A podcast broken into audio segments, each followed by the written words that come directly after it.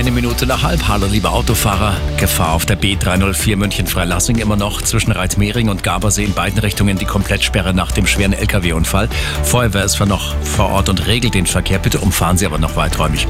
Und die A8 nach Salzburg, hier zwischen Hofoldinger Faust und der Raststätte Holzkirchen Süd. Ein Unfall auf der rechten Spur.